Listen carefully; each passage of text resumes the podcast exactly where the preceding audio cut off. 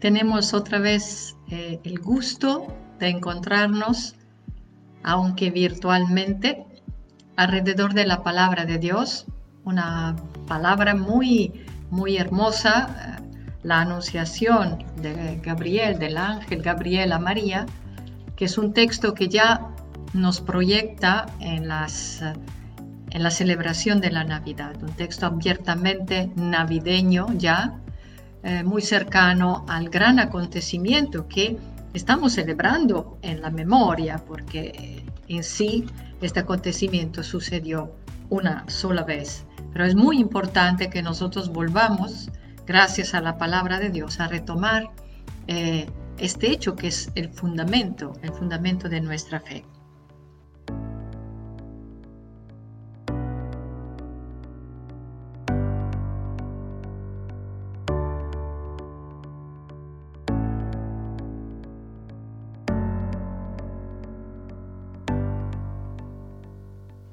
Quisiera hacerlo ante todo con una oración inicial, mm, que es un poema, esa eh, poetisa Alda Merini, eh, que habla, habla a María, habla con las palabras de María y las reinterpreta eh, poéticamente. Mi alma escurre hacia ti como la luz mi alma se deforma y se vuelve oración. Mi alma es selva de canto, el alma, siempre el alma, que es tu mano que me acaricia. Pero ¿por qué, oh Dios, la piedra de mi lengua se ha hecho sabia, se ha convertido en flor? Tú no sabes que son tus manos sobre mi cuerpo y tu voluntad divina. Yo soy solamente una tierra adolescente, una tierra que se convierte en flor y una flor que se convierte en tierra. ¿Por qué virgen si yo madre de todo soy? ¿Por qué madre si soy virgen sin confines? ¿Por qué la duda atroz de la fe? ¿Por qué esa gran crucifixión amorosa? Esa tierra adolescente sobre la que eh, va bajando esa voluntad, esta sombra del Espíritu, madre, virgen, eh, creyente y a la vez una creyente que se atreve a plantear preguntas al mensajero de Dios, al ángel Gabriel. Vamos entonces, eh, obviamente no podemos, y yo mucho menos pretender agotar un texto que se presta muchísimas interpretaciones. Me limitaré a fijar la atención sobre algunos elementos de este texto, de este texto, quizás unos elementos no tan normalmente un poco descuidados porque el centro suele ser, eh, digamos, el anuncio del nacimiento de, de Jesús. Y lo es, y lo es. Pero yo quisiera, como siempre, ponerlo en el contexto, porque el contexto es muy, muy determinante, ante todo porque solamente Lucas el que nos narra, ante todo, dos, dos anunciaciones, dos nacimientos, que los va como entrelazando, como si fuera una única trama que se va desarrollando eh, por, en dos rieles. Uno es de Juan el Bautista y la otra es la que tiene que ver con Jesús. Entonces, Zacarías, Isabel de un lado y del otro lado solamente María. José no aparece, digamos, como personaje central, es central más bien la figura de María. Mateo, por ejemplo, eh, resaltará mucho más la figura de José y menos la figura de María. Pero eh, Lucas, que es un evangelista muy ordenado, lo dice en su introducción, en su prólogo de su evangelio, que quiere recoger las memorias, todo lo que se ha sabido de Jesús gracias a los testigos, a los servidores de la palabra, se dio a, la tarea de, de narrarnos lo que otros evangelistas no narraron, es decir, la infancia de Jesús. ¿Y cómo construye estas narraciones? Son una obra eh, maestra, son magníficas estas narraciones. Eh, eh, presentando primero el personaje de Zacarías en el templo, que está oficiando en el templo, tiene que salir a, dar la bendición al pueblo, no puede hacerlo porque se queda mudo, dado que eh, eh, en, entre tanto se le había aparecido otra vez ángel, mensaje, es decir, se le aparece una, una palabra, le llega una palabra de Dios que le anuncia que será padre. Zacarías no puede creer eso. No puede porque es un hombre anciano, él es ya mayor, su esposa también, es estéril además, no solo anciana. Entonces, son todos elementos que ante los ojos de Zacarías impiden que esa promesa del ángel eh, se realice. El ángel, pese a la incredulidad de, de Zacarías, le dice, de todos modos, tú dentro de un año vas a tener un hijo, pero te vas a quedar mudo mientras te vas a quedar mudo. Esa es la anunciación a, Zacarías. Luego viene el contraste, es como un díptico, ¿no? Es como un, un, cuadro que tiene como dos caras y que una ayuda a entender a la otra. Si bien son parecidas, la estructura, la anunciación, el mensajero que dice quién van a ser, cuál será la misión del que van a ser, las objeciones, esto es típico de las narraciones de vocación también del Antiguo Testamento, del Primer Testamento, siguen un poquito este esquema.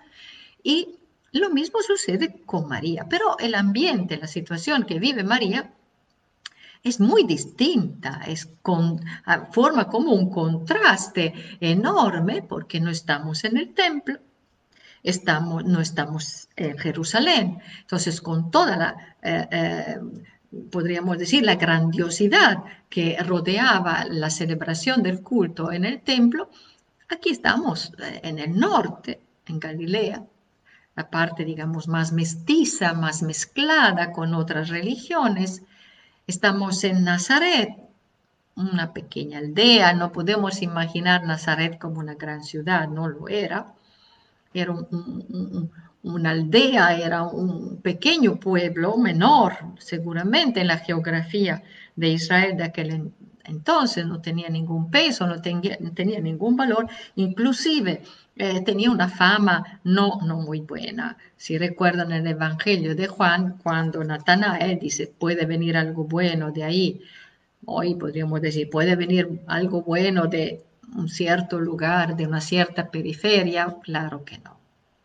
Bien, la protagonista no viene del templo, no es sacerdote, inclusive la misma Isabel es de estirpe sacerdotal, nada menos que de, Aarón. Eh, María es una perfecta desconocida, no es de, eh, no es de linaje, eh, digamos, de, de renombre, no. María, Miriam, una joven así la llama eh, Lucas. El, único calificativo, la única eh, eh, calidad, digamos, el único elemento que nos permite saber quién es María es que está en Nazaret y que, y que es una muchacha. Es decir, muchacha en este caso, miren, no, no, no, no dice es una virgen, es una muchacha que no se ha casado aún, es una joven, podemos imaginar, de unos 13, 14 años, que era la edad en que eh, se, combinaban las, eh, las bodas entre las familias, porque esta era la costumbre. Entonces, y lo dirá después María, que ya era prometida de José y no puede todavía no viven juntos, pero eh, eh, según la ley, digamos, civilmente, vaya, si se puede decir así, ¿no? Pase, eh, pase esa palabra, si están casados, están prometidos, era como, entonces es un compromiso que si se rompía era algo muy serio, algo muy grave, parecido a un divorcio. pero no, no viven todavía juntos porque este es un paso ulterior que se dará después un ambiente muy sencillo, un ambiente pobre, no es de alta alcurnia, por así decirlo, ¿no? Eh, y nos dice muy, muy poco, eh, es muy avaro de, noticias. Luego, claro, mm, la tradición, la leyenda, eh, inclusive la leyenda, se ha encargado de eh, enriquecer este texto, de añadirle una cantidad de detalles eh, que no, no están presentes. ¿Por qué no están presentes? No porque eh, no sean buenos, que a nosotros nos interesa saber cómo se llamaban los papás de María, nos interesa mucho menos saber cómo se llamaban los papás de José, pero nos gusta dar un nombre, nos gusta inventar una historia, inventar cosas. Así es la fantasía popular. Si no se narra, es porque Lucas no considera importantes estos detalles para el fin que él se propone. Es un fin muy, muy, muy determinante porque les decía al comienzo, eh, aquí viene el comienzo, el comienzo de nuestra aventura de fe. Sin esta página, sin este momento crucial de la historia, Lucas lo ha entendido, sin este momento crucial de una mujer que acepta eh, llevar en su seno al Hijo de Dios, no existiría la que estamos dados en llamar historia de la salvación es un nombre que ponemos nosotros para, para entendernos, no es que exista una historia paralela a la historia, la historia es solo una, ¿no? Pero no existiría seguramente nuestra fe, no, no, no, seríamos cristianos, no seríamos cristianos. Es una mujer. Ese es el cambio de perspectiva. Claro que también la anunciación a, Zacarías, después entra, entra la figura de, Isabel, pero Isabel es una figura secundaria. Hará sentir su opinión, eh, hará escuchar su opinión cuando eh, quieran dar el nombre a Juan y eh, la gente quiere que se llame Zacarías como su padre. Y ella dice no, este no es muy, muy, está muy decidida Isabel en reivindicar su autoridad contra la autoridad de, Zacarías, que además está mudo, bueno, después dará su permiso escribiéndolo en una tablilla, pero e, este es lo único que sabemos es de Isabel. Aquí la protagonista es una mujer, una mujer adolescente que eh, no tiene renombre, no tiene nada más, desposada con un con un hombre de la estirpe de la casa de David. Ven que son datos teológicos estos, estas son narraciones teológicas. Es obvio que son narraciones teológicas porque no, nadie estaba ahí para poderlo describir de esta manera, ¿no? Eh, eh, que fuera de la estirpe de David. Decir, estirpe de David, casa de David, esto nos lanza inmediatamente a un pueblo, a una historia que está detrás de María. María es parte de esta historia y lo será eh, Jesús parte de esta historia gracias a María y gracias especialmente a José, porque según la promesa, lo encontramos en, el libro de Samuel, cuando Natán va donde David, para, porque David quiere construir eh, eh, este gran rey de Israel quiere construir un templo para el Dios de Israel. ¿Por qué? Porque dice, yo vivo en una casa lujosa, una casa muy bonita, ¿y cómo es posible que el Señor no tenga una casa? Yo se la voy a construir. Esto implicaba ya haber conquistado la tierra prometida, ser dueños de la tierra, la colina de Sión, cuando Israel alcanza aquella estabilidad monárquica también con mucha dificultad, entonces está en condiciones ya de estabilidad para construir allí eh, eh, el templo. Sabemos que el primer templo se va a destruir, pero no importa. Esto es la, no lo construirá David, lo va a construir Salomón, pero esta es la intención. El profeta le dice, mira, no te preocupes de construir casas a Dios. Dios no necesita casas más bien será Él el que te construya a ti una casa. ¿Y cómo? La casa será de tu dinastía, de tus descendientes. Van a ser el, elegido, el Mesías, ese figura alrededor de la cual después se van como les diré, como aglomerando una cantidad de expectativas, de, diferentes maneras de imaginar este ungido, este rey futuro que sale del tronco de Jesé, que gobernará, que, que liberará, que dará a Israel, que a lo largo de la historia, a través de los profetas, a través del segundo exilio. Esta promesa se va como reelaborando, se va modificando, pero ahí estaba. Dios cumple, ¿eh? como decía Bonhoeffer, Dios no cumple nuestros deseos, Dios cumple sus promesas. Y cuando llega el tiempo de cumplir esta promesa, eh, parece que se está cumpliendo ahora en esta situación sumamente ordinaria, eh, cotidiana, de un tono, de un tono menor. De ahí viene. Este es el tono que ha escogido Dios. Dios quiere, Dios quiere eh, entrar en la historia, entrar en el mundo y desde siempre ha preferido ese tipo de presencia una presencia minoritaria, una presencia que no ama, que no le gusta, que no gusta de, grandes, eh, de grandes resonancias, porque así es el Dios de Israel. Y ahí se está haciendo, se está cumpliendo, se está llegando a un momento cumbre de la historia. Eh, María estaba orando, esto, esto han sido sobre todo la, iconografía o, también una cierta literatura piadosa que ha querido imaginar a María como una muchacha eh, eh, muy devota, Inclusive algunos dicen que había hecho ya un voto de, virginidad. Esto, esto era impensable en aquel tiempo, no, no, no, no, había, no era posible. Aparte de que nadie afirma esto, la escritura no lo afirma, pero no, no era pensable.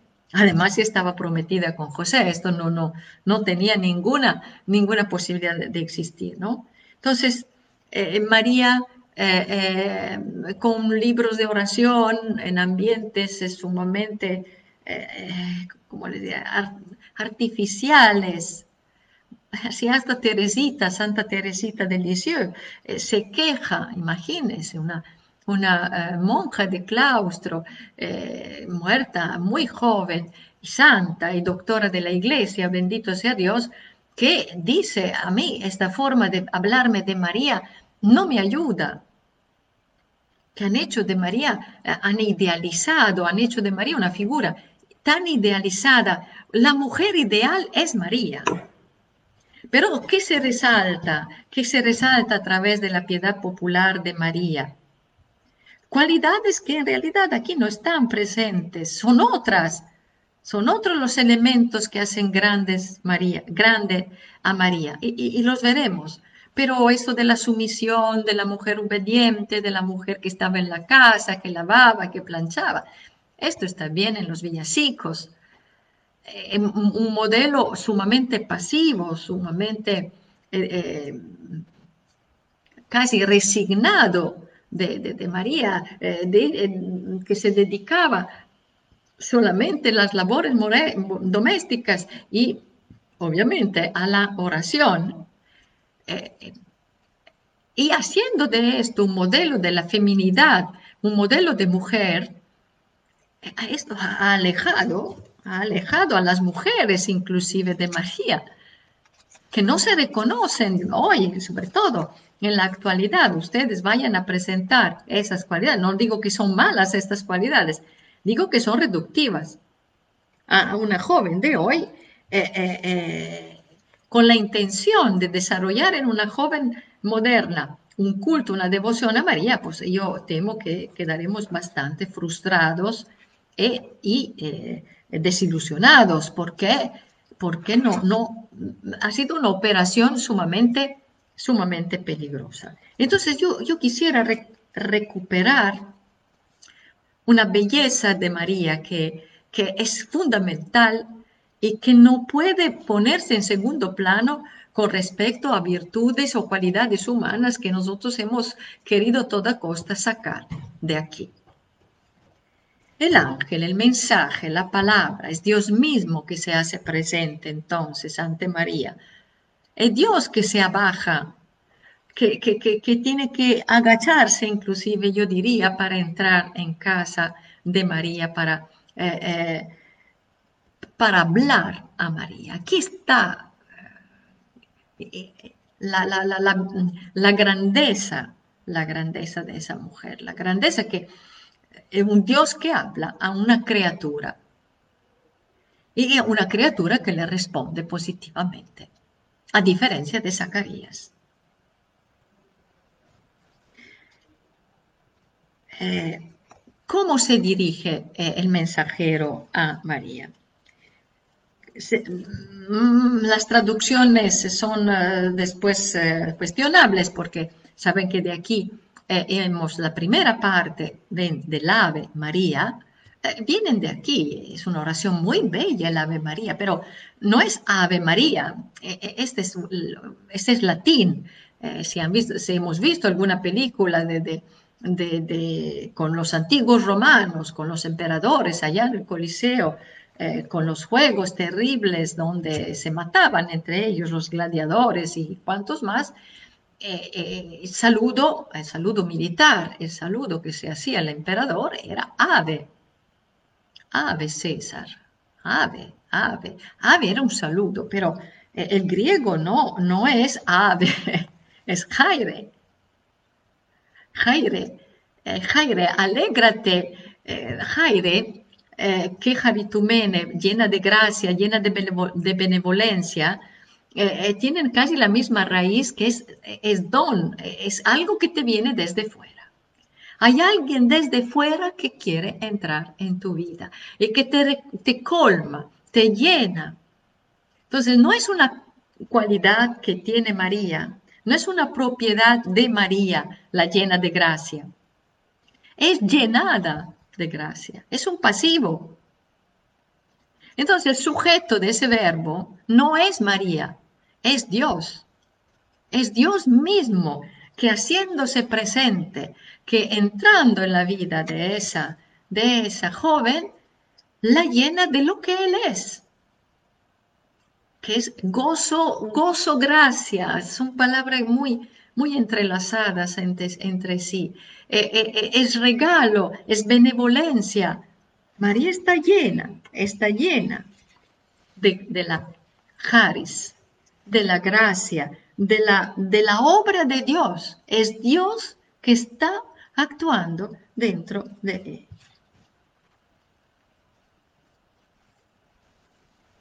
La iniciativa es de Él.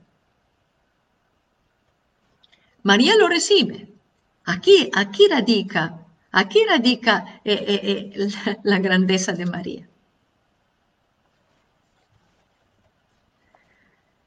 Ella se, ella se turba.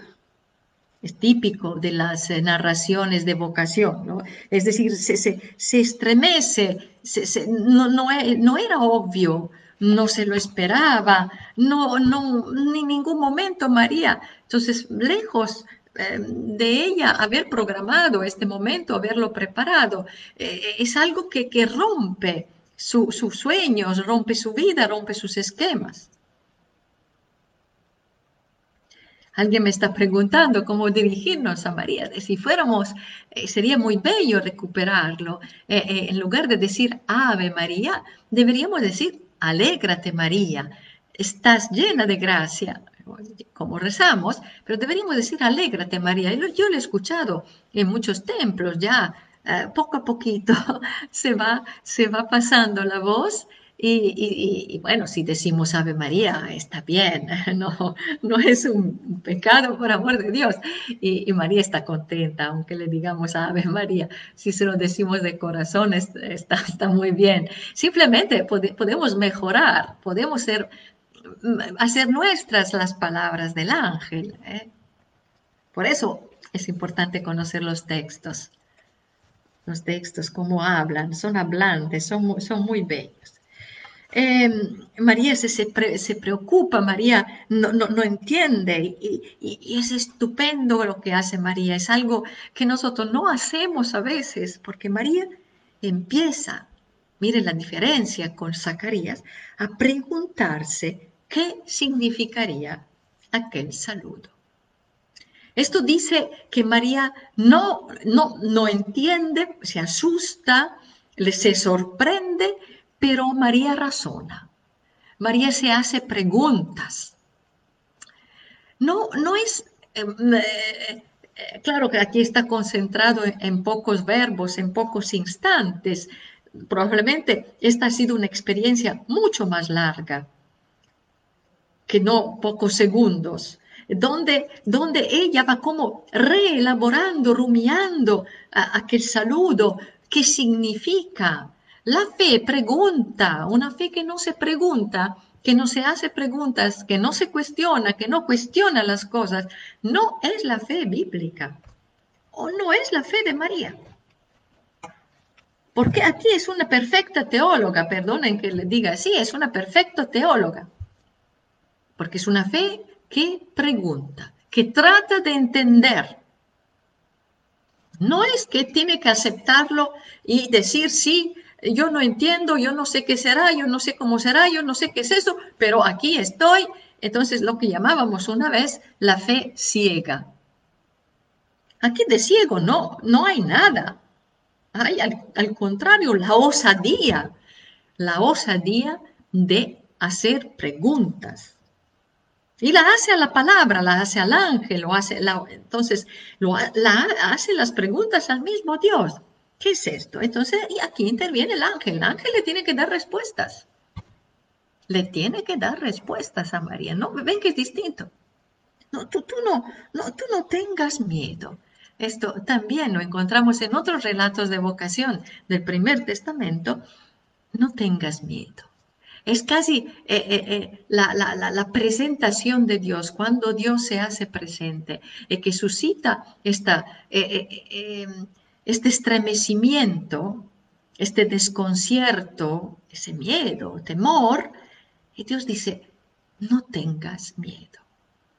E, es muy bello. Muy bello. Dios nunca dice, asústate, vine para asustar, vino para, vine para que tuvieras miedo. Me debes de tener miedo. Pobre de ti si no me tienes miedo. No, no, no. Ese no es el Dios bíblico. El Dios bíblico lo quita el miedo. Sabe muy bien que nosotros estamos hechos de miedo, de muchos miedos, justificados. ¿Quién no está viviendo miedo en ese tiempo? ¿Quién no? Estamos todos aterrados por, este, por, esta inseguridad, por este futuro sombrío que no, no logramos definir. Dentro de esto, y estamos también con el derecho de hacer preguntas a Dios. Pero escucharemos que como primera invitación, tú no debes temer. ¿Por qué? Viene una razón porque tú has hallado gracia, esta Haris, que Haritumene, eh, eh, Dios te ha querido, Dios te ama, Dios te quiere, Dios te ha elegido. Y, le dice que va a suceder, va a suceder en ella, imagínese, eh, es una bomba lanzada, vas a ser madre, vas a concebir, a dar a luz un hijo, lo llamarás Jesús. Eh, Karl Barth, eh, este gran teólogo eh, protestante, que dice que en ese nombre, en este nombre, que Jesús es Dios salva, el famoso Yeshua, Josué, inclusive en hebreo, el mismo nombre. Dios salvará. En, ese, en el momento en que Dios da este nombre, el ángel da este nombre al niño, está, aquí está el sentido de, de Dios. El sentido de Dios que se hace presente, que es salvar.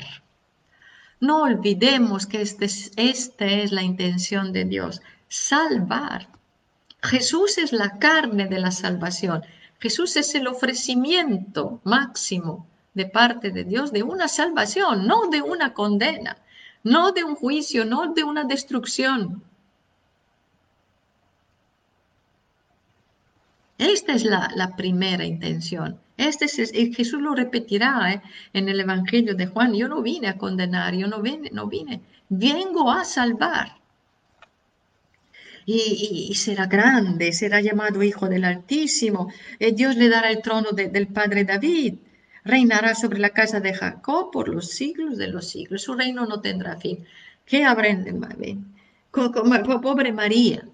Porque aquí es un concentrado de Antiguo Testamento, de Primer Testamento, no, no, no puedo entrar, pero está claro que no es la misma, no, el destino de, del Bautista no es el mismo que el de Jesús. Hay una diferencia radical entre los dos, como hay una diferencia radical entre Zacarías y entre María.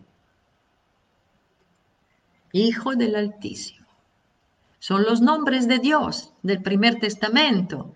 Entonces, eh, Dios eh, y los padres de la iglesia han jugado sobre estas eh, palabras que en griego se parecen, ¿no? concebirás en tu vientre, en tu útero, ¿no? Que en griego es koilia. Y hace juego con otra palabra que es koilón, que quiere decir cielo.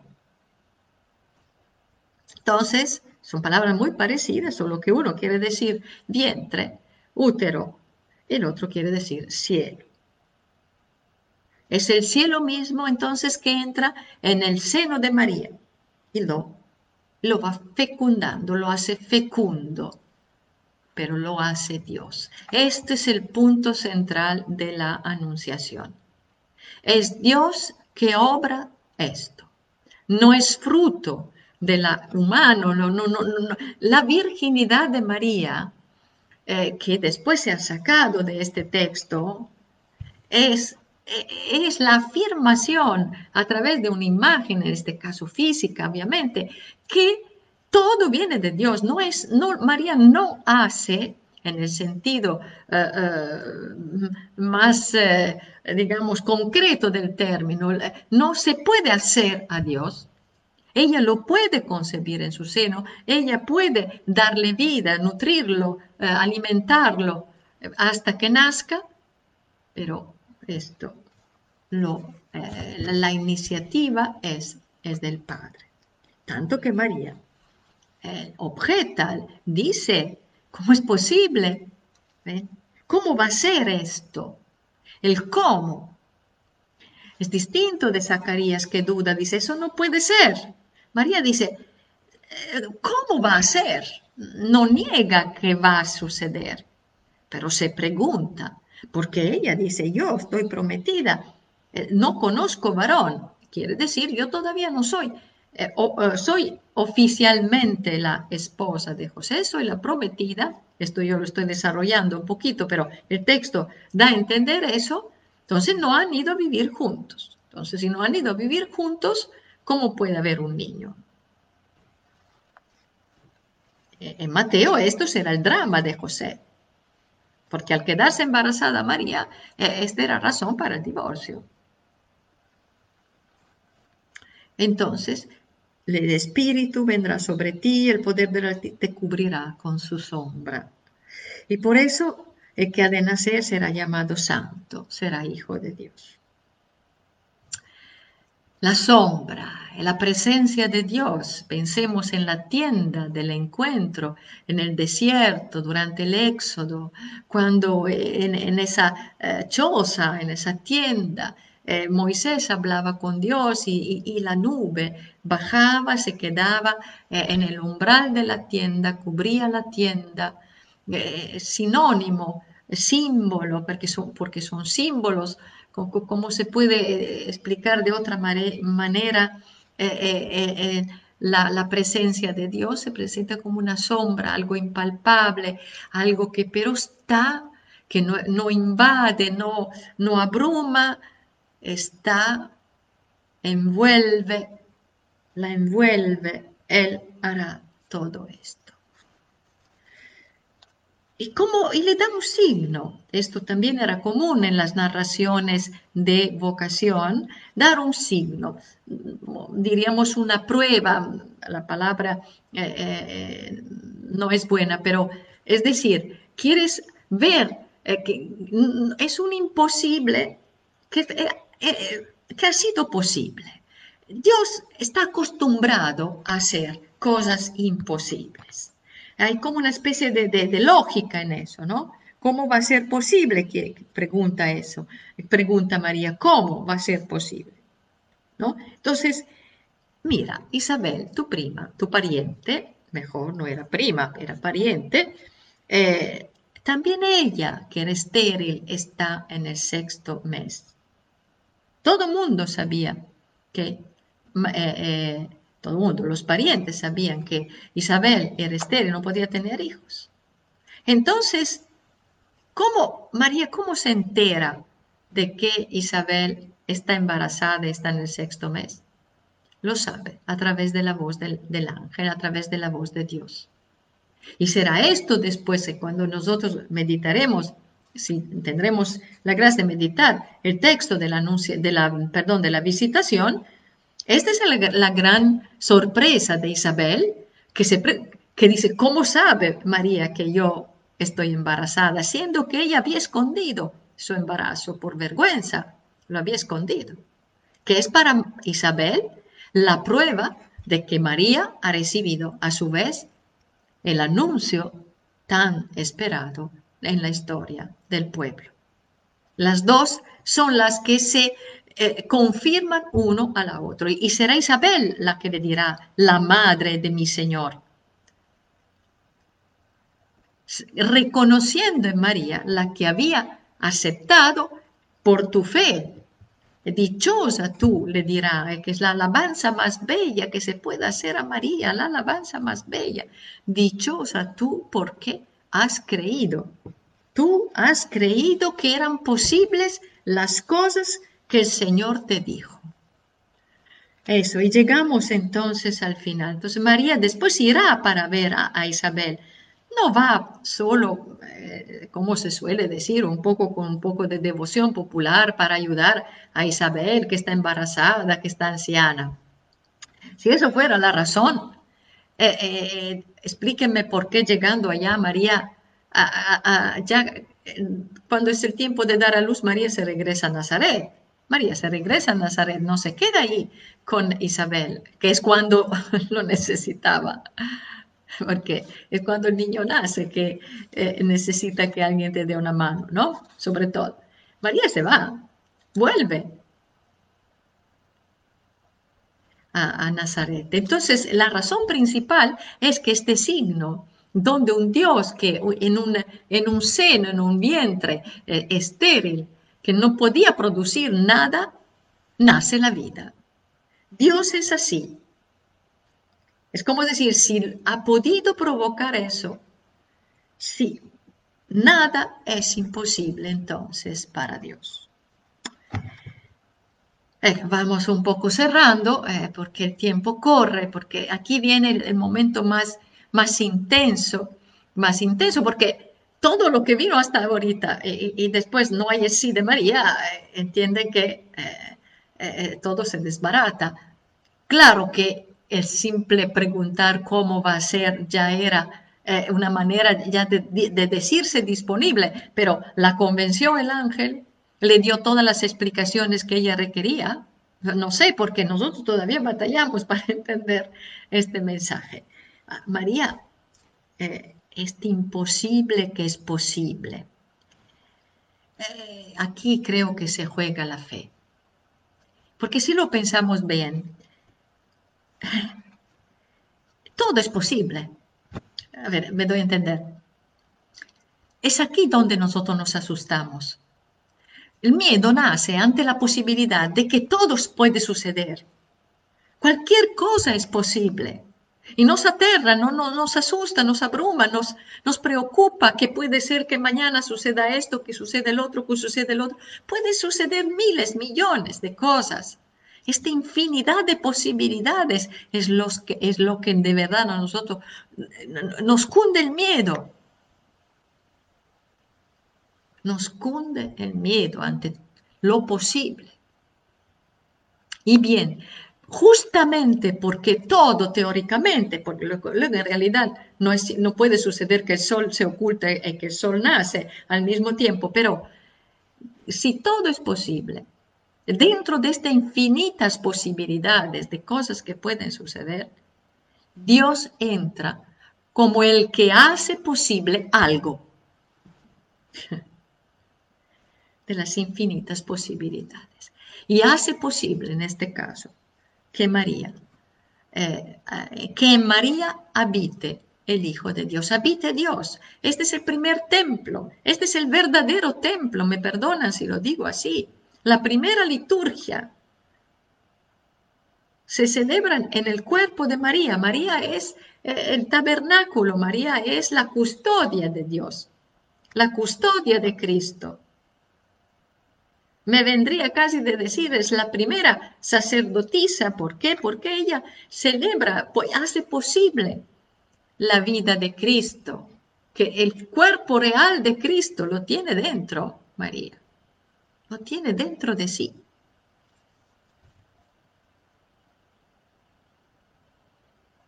Claro, nosotros construimos eh, custodias de, oro, de plata, con, con piedras preciosas, porque es lo que podemos hacer, no podemos eh, honrar, nos parece que de esa forma honramos a Dios, al Señor, eh, pero la, la, custodia de carne que, tiene en sí al Hijo de Dios es María, es una mujer. Y María contesta, eh, aquí, yo soy la sierva, y se haga en mí, que estas palabras se hagan carne dentro de mí inneni. Inneni en, eh, en, eh, en hebreo, que esta palabra que es eh, que te pone en la cruz. Inneni, aquí estoy. heme aquí, no es solo aquí estoy, aquí estoy físico, mm, cuando, cuando decimos mande, estoy aquí, es un estoy que me abro, me dedico, me, me, doy por completo a este proyecto. Haz de mí lo que quieras, soy tuya, te pertenezco. Este es el Ineni. Tremendo, porque, porque cualquier cosa que pueda suceder, aquí estoy. Que es lo mismo que hizo Dios con nosotros, porque al final también Él, Él entre comillas, si así se puede decir, tuvo que obedecer a las leyes humanas, tuvo que obedecer, tuvo que acatar nuestras leyes humanas, tuvo que someterse a nuestras leyes humanas, tuvo que someterse y se sometió hasta nuestra maldad. E hicimos con él lo que quisimos. Y nene. Lo dijo Moisés, lo dijo Jeremías, lo dijo Abraham.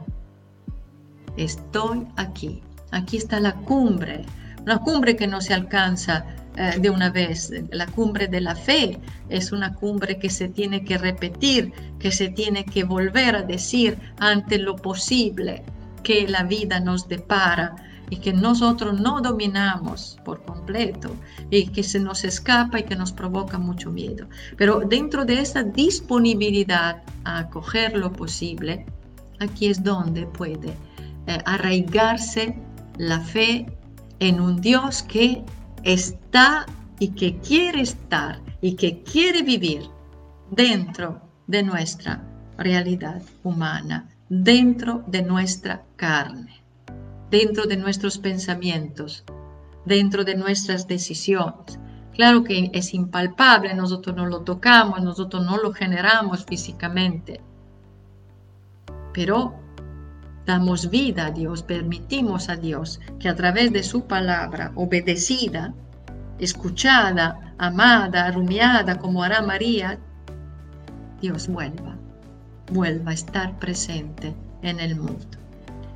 Aquí le dejo, me pasé un poquito, eh, el texto era bello, retador, porque es un texto muy conocido y, claro, muy perdóneme, un poco contaminado con mucho folclore y, la iconografía, no, cierta literatura no nos ha ayudado a, descubrir, a, quitarle estas costras eh, devocionales que han impedido eh, ver el corazón, eh, el corazón de la fe que está aquí en María. Y María es grande, porque se lo dirá después Isabel, tú eres dichosa porque has creído que estas palabras son posibles, porque Dios cumple sus palabras.